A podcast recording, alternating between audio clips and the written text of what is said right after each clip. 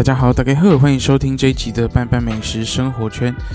延续上一集的话题哈，我们要来聊一聊有关于这个旅行背包客的这个故事啊。那同样呢，我们就废话不多说，把我们这一集的来宾给介绍出来了。让我们来欢迎方跑跑 Andy。Hello，大家好。好，为什么要叫跑跑呢？哦，这个。其实还蛮简单的，呃，这其实也不是顾名思义啊，就是说，呃，跑跑，大家应该会想到一个之前很有名的线上游戏叫做跑跑卡丁车，最近收起来了啊，倒是嘛？我不知道。OK，那就是那个时候就懒得取 ID 嘛，就想说，哎，有个跑跑两个字，然后再加上自己的可能啊、呃、名字的最后面一个字，之前叫跑跑华，然后那个时候大家就开始用这个称呼，然后来称呼我当我绰号，然后后来不知道。为什么就变成方跑跑？然后我就想说，诶，这个名字好像蛮可爱的。然后后来我就是直接接下了这个绰号，然后直到沿用到现在。然后也很刚好，我觉得这个名字跟我的个性本性也蛮像的。平时就是喜欢到处乱跑，我是到处乱跑，不是去跑百米短跑或是马拉松那种，诶，而是真的是喜欢到各个地方到处乱跑，而不是喜欢就是待在同一个地方。嗯，没错。于是呢，上一集我们提到你去了纽西兰，展开了全新的生活。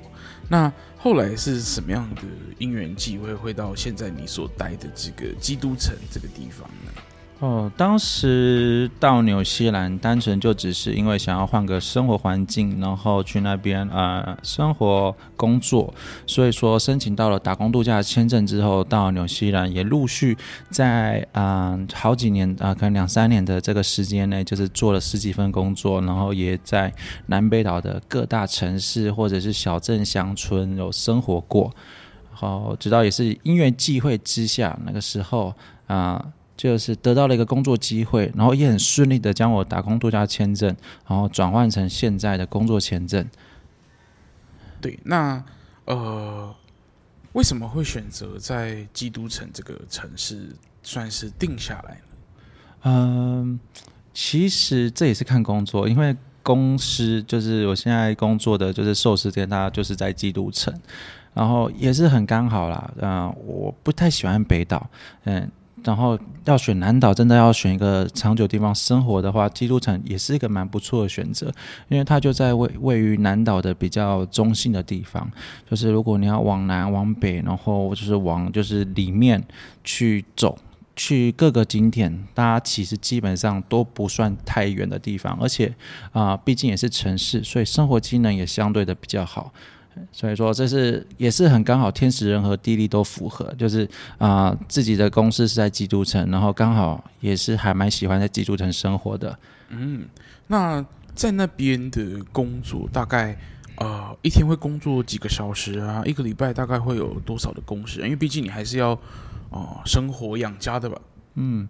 呃，其实纽西兰政府他们对于劳工的权益是非常非常注重的啊、呃，所以说他们一定就是有非常的严格的规定说，哦、劳工我们一周就是最多就是啊，这、不能超过五十个小时的时数，然后一定要让就是员工中间一定会有休息的时间，而且是有几薪的那种，嘿，然后还有就是他们的休假也都是不能少，一定只要你只能给多也不能给少。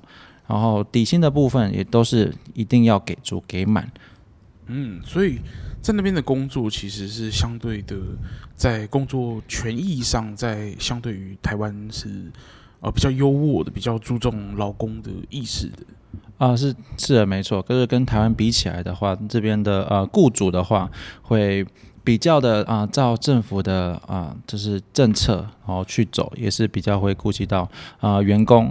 员工的权益，但这是其实也啊、但是也是会有一些少部分极少部分的，就是雇主他们会啊、会游走法律边缘呐，然后可能会寄出一些比较有点啊、不平等的一些合约之类的，然后可能来稍微剥削一点员工，但是这些都是个案，嗯，不是通案了哈，嗯是。不过我们谈到在在一个生活的地方，必须会有食衣住行娱乐嘛，好，那刚刚提到说。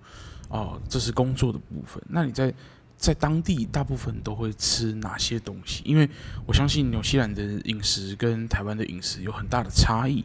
那你去到那边还是会吃 Asian food，也就是所谓的亚洲食物为主，还是说，诶，会直接融入当地的饮食文化呢？哦，其实纽西兰的食物哦，嗯、呃，基本上最大的特色就是没有特色。啊、你要说他们的呃毛利食物嘛，基本上好像也是很少很少可以有机会吃到毛利食物。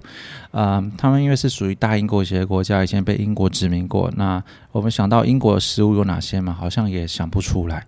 哎，顶多可以想到就是炸鱼薯条 （fish and chips）。那当然，想当然了。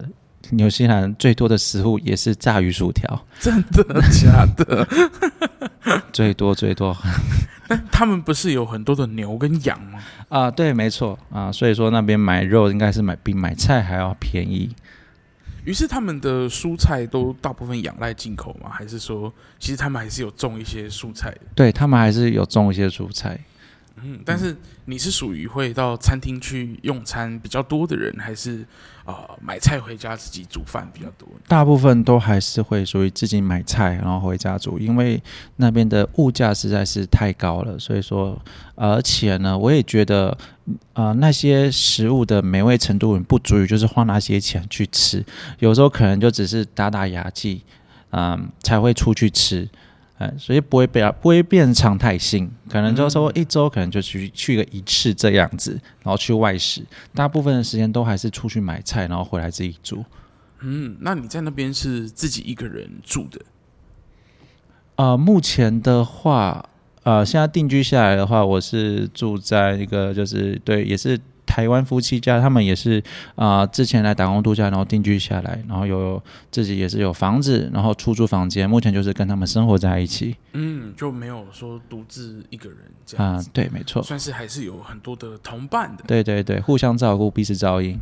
嗯，那大部分会到这些家庭去寄宿的这些租房子的这些人，都是来自世界各地的吗？还是说，哎，因为他是台湾夫妇，所以其实。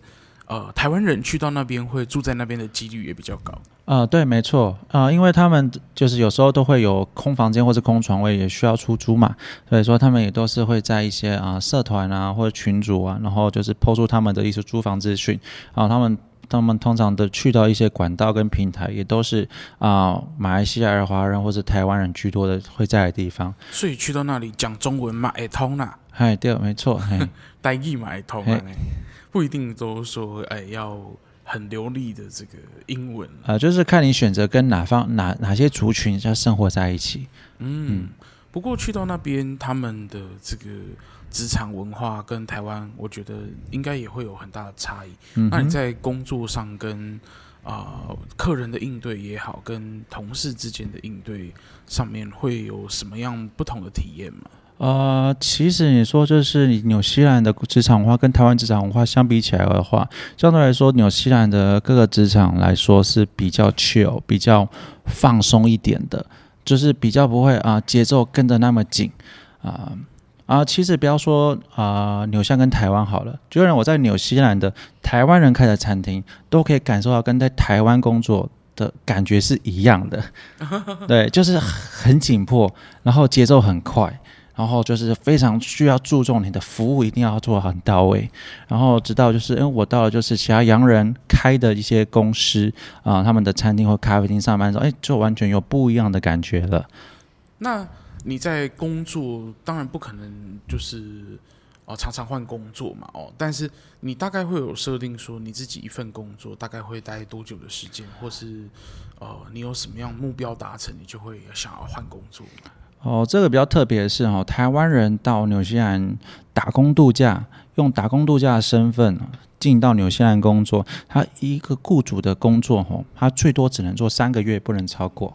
嗯，哎，三个月一到，你必须得换工作，换就是换雇主。嗯，所以说呃，也是因为这个政策的限制，让我在纽西兰打工的工作，呃，差不多有十五六个。然后从啊、呃、餐厅、咖啡厅，还有农场，还有庄园啊水水果果园，还有水果包装厂，还有就是有那个牛的农场啊，或者是羊的农场，这些基本上我都做过。嗯，那你自己最喜欢的有没有最喜欢的一份工作？哦，最喜欢的工作，我觉得还是照顾小羊的工作，因为我个人很喜欢小动物。哦，所以他们就是会让你去喂牛奶，呃，喂羊奶。啊，对，嗯，就是，呃，没有说，我们就说那个是 dairy farm，就是，嗯，畜牧农场，不管是照顾牛、照顾羊都一样。然后我的工作的职位就是照顾小牛或是照顾小羊，嗯，我们就是要把那些刚出生的小牛、小羊啊，把它们就是聚集起来，然后统一去教他们怎么去喝奶，然后看他们长大。嗯，好，听起来就很迷人哎，很迷人。那他们会追着你跑吗？啊、呃。当他们其实啊、他们其实还是小朋友，所以对什么事情都是有好奇心的。所以说，我是基本上是不会追着我跑。但是我基本上的话哈，我待在那边，他们基本上都还是围过来。他们想说这个大大的东西是什么？因为他们的视角看到都是。一样的嘛，一样的羊，然后突然间有一个庞然大物，两只脚走路，他们一定会好奇说这个是什么东西，然后会过来跟你就是撞你啊、舔你啊之类的。那你也乐在其中？当然，因为我真的很我真的很喜欢小动物，哪怕他们可能在我身上大便尿尿，这我都觉得很开心。嗯，嗯，算是很享受大自然。对，没错。人啊，哦。嗯。不过你在工作之余有没有什么样在那边？呃，当然不可能只有工作，是你一定会有。工作以外的时间，那你工作以外的时间，大部分都拿来做些什么事情？哦，对啊，因为打工度假签证，顾名思义就是要打工又要度假，所以说我们都一定会追求就是 work-life balance，嗯。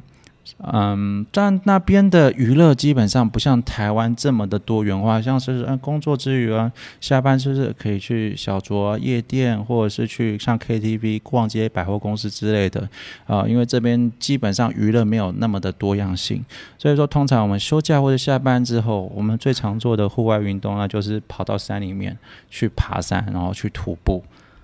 那会露营吗？啊，也会露营哦。如果就是我们今天选择要走的这个步道是比较长的，然后可能就是必须要走两天一夜或是三天两夜，然后基本上我们就会选择露营或者是住在山屋里面过夜的方式。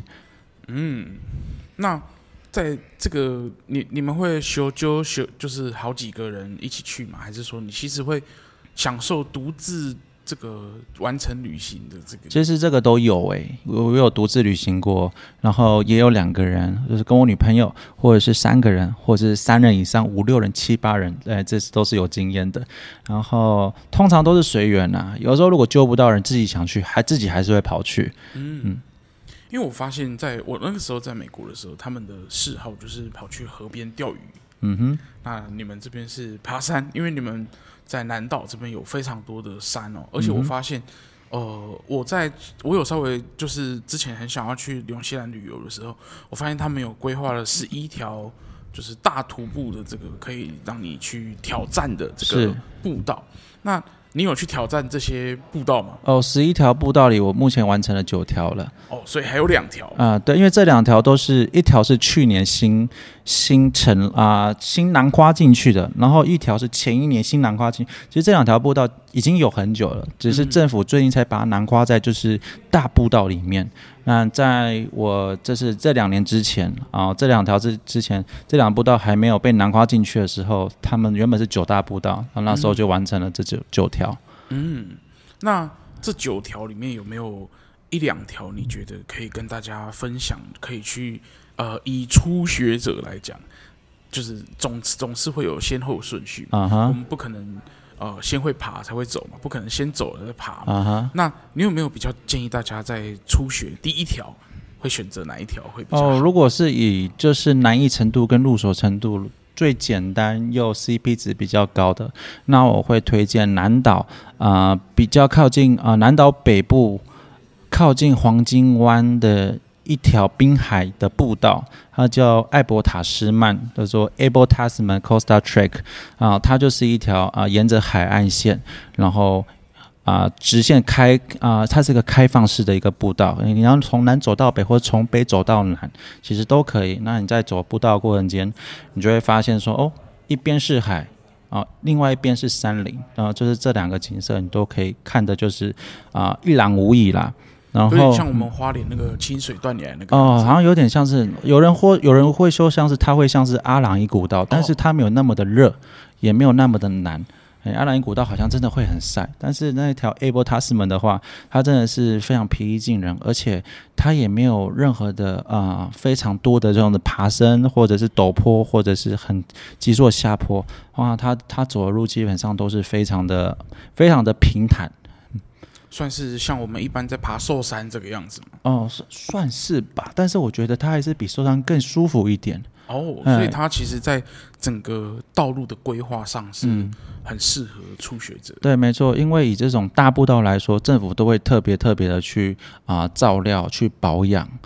嗯，那你在呃行走的过程中，除了看风景，会不会遇到一些什么样的动物啊？动物哦，Abel Tasman 那边的鸟类动物其实还蛮多。不要说那边啦，纽西兰的就是那一种鸟类的种数，好像也是世界上比较多的，好像三四百种吧，比较这种特有的鸟类。嗯，嗯，那你在行走的过程中，会去跟他们呃，算是修度丢的时候，会他会就是。因为他们毕竟是野生动物嘛，好、嗯，那你身上带着一定是有食物嘛，是，就像我们寿山常会有台湾猕猴来抢我们的食物，那在纽西兰会不会有这样的情况发生？哦，那说到台湾猕猴的话，确实纽西兰有一只鸟，它确实感觉会很像台湾猕猴的样子，哎，然后那只鸟它是纽西兰特有种，但是它的数量很多，所以说。并不在保育类动物或是濒临绝种的鸟类里面，但是也是很特别。它的名字叫做威卡。威卡，对，它的中文学名叫做纽西兰秧鸡，哎，它是鸡的一种。但是很多人第一次看到它的时候，都会把它误认为它是纽西兰的国鸟奇异鸟。在包括我在内，那个时候我第一次走那个步道的时候，我就发现哦，那个时候我在休息，我把包包放在一边，然后在拍照。突然我就看到那只鸟很在想要接近我的背包，不知道在干嘛。哎，它是想说想要拿东西吃啊，就像台湾猕猴一样。而那个时候我第一次看到它的心情哦，就是非常非常的激动，然后又感动，就想说哇。我看到奇异鸟了，很感动，然后就是站在远远的地方，然后拍它，然后拍了好多好多张。嗯、很多人都说哦，奇异鸟很难看到，可是我想说哇，第一次走步道我就看到奇异鸟了，就非常真。那时候已经要哭出来了，很感动。然后直到就是拍完照片之后，哎，它好像也走了，然后发现我背包里没东西吃，它就走了。然后后来我就很兴奋的把照片给我就是在这边的朋友看，我就想说，哎，我刚看到奇异鸟，哎，然后他就看了一下。有点不以为然，说：“哦，这是威卡啊。啊”我说：“啊，威卡是什么？”哦，他说：“哦，这边一大堆。”原来他他完全不稀有啊，完全完全不稀有，而且你可能还会觉得他有点可恶，因为真的是有很多旅客的食物啊，放到塑胶袋里面，就直接整个被他拖走的。哎，就像台湾猕猴一样，会抢食物，直接抢劫。对，但是呢，呃，在走这些山林步道啊。他们在安全性上面会不会有一些呃需要大家注意的地方？安全性的部分哦，就以 Able Tasman 这条步道来说好了，它基本上真的是风险率还蛮低的一条步道，所以我就觉得啊、是很真的很适合初学者，没有运动的，就是啊、平常没有运动登山的朋友可以去。去尝试的，不过它整段走完至少也要花四到五天，但是也不一定全部都要走完了。你可以选择就是前面一小段，然后就是散步一下，嗯，散步，因为它全长总共有八九十公里，所以说那个时候我们完成这条步道的时候花了四天三夜的时间，然后中间有扎过营，然后有住过木屋，那去。这些步道是需要事先申请的吗？呃，走步道是不用申请，但是如果你要住在那边扎营或者住木屋的话，那就必须要在网络上事先申请定位置。嗯，就是说它会有呃让你扎营的一个地方，啊、那你需要先做 reservation 这样。对，没错，那就可以顺利的在那一天就是在那里使用。哎，是没错。不过我相信大家去到那些地方总是会充满好奇心。不过。还是不能影响那里的呃动物的生活了啊，是不能随意的就把它们抓来玩，哎，不行，对啊，会被罚的啊。嗯，不过那这一集呢，我们就是很开心可以了解到在纽西兰的一个生活。那当然这不是全貌，因为我发现他去了三年，我相信故事绝对不是只有这样而已。那但是呢，因为时间的关系，我们这一集呢就先跟大家聊到这里。那如果你喜欢这一集的节目，欢迎你到 Apple Podcast 给潘潘五星的推报，也不要忘了潘潘还有美食的部落格跟粉丝专业，还有 Instagram 哦，欢迎大家去追踪。那同样，如果你对方跑跑有兴趣，方跑跑有粉丝专业吗？哦，有啊，就是如果 Facebook 的话，只要搜寻方跑跑就可以搜寻到了。那 IG 的话，一样也是，哎，搜寻方跑跑也是可以搜寻到。好哦，可以去追踪他，看很多漂亮的照片。那我们就下一集再见啦，拜拜。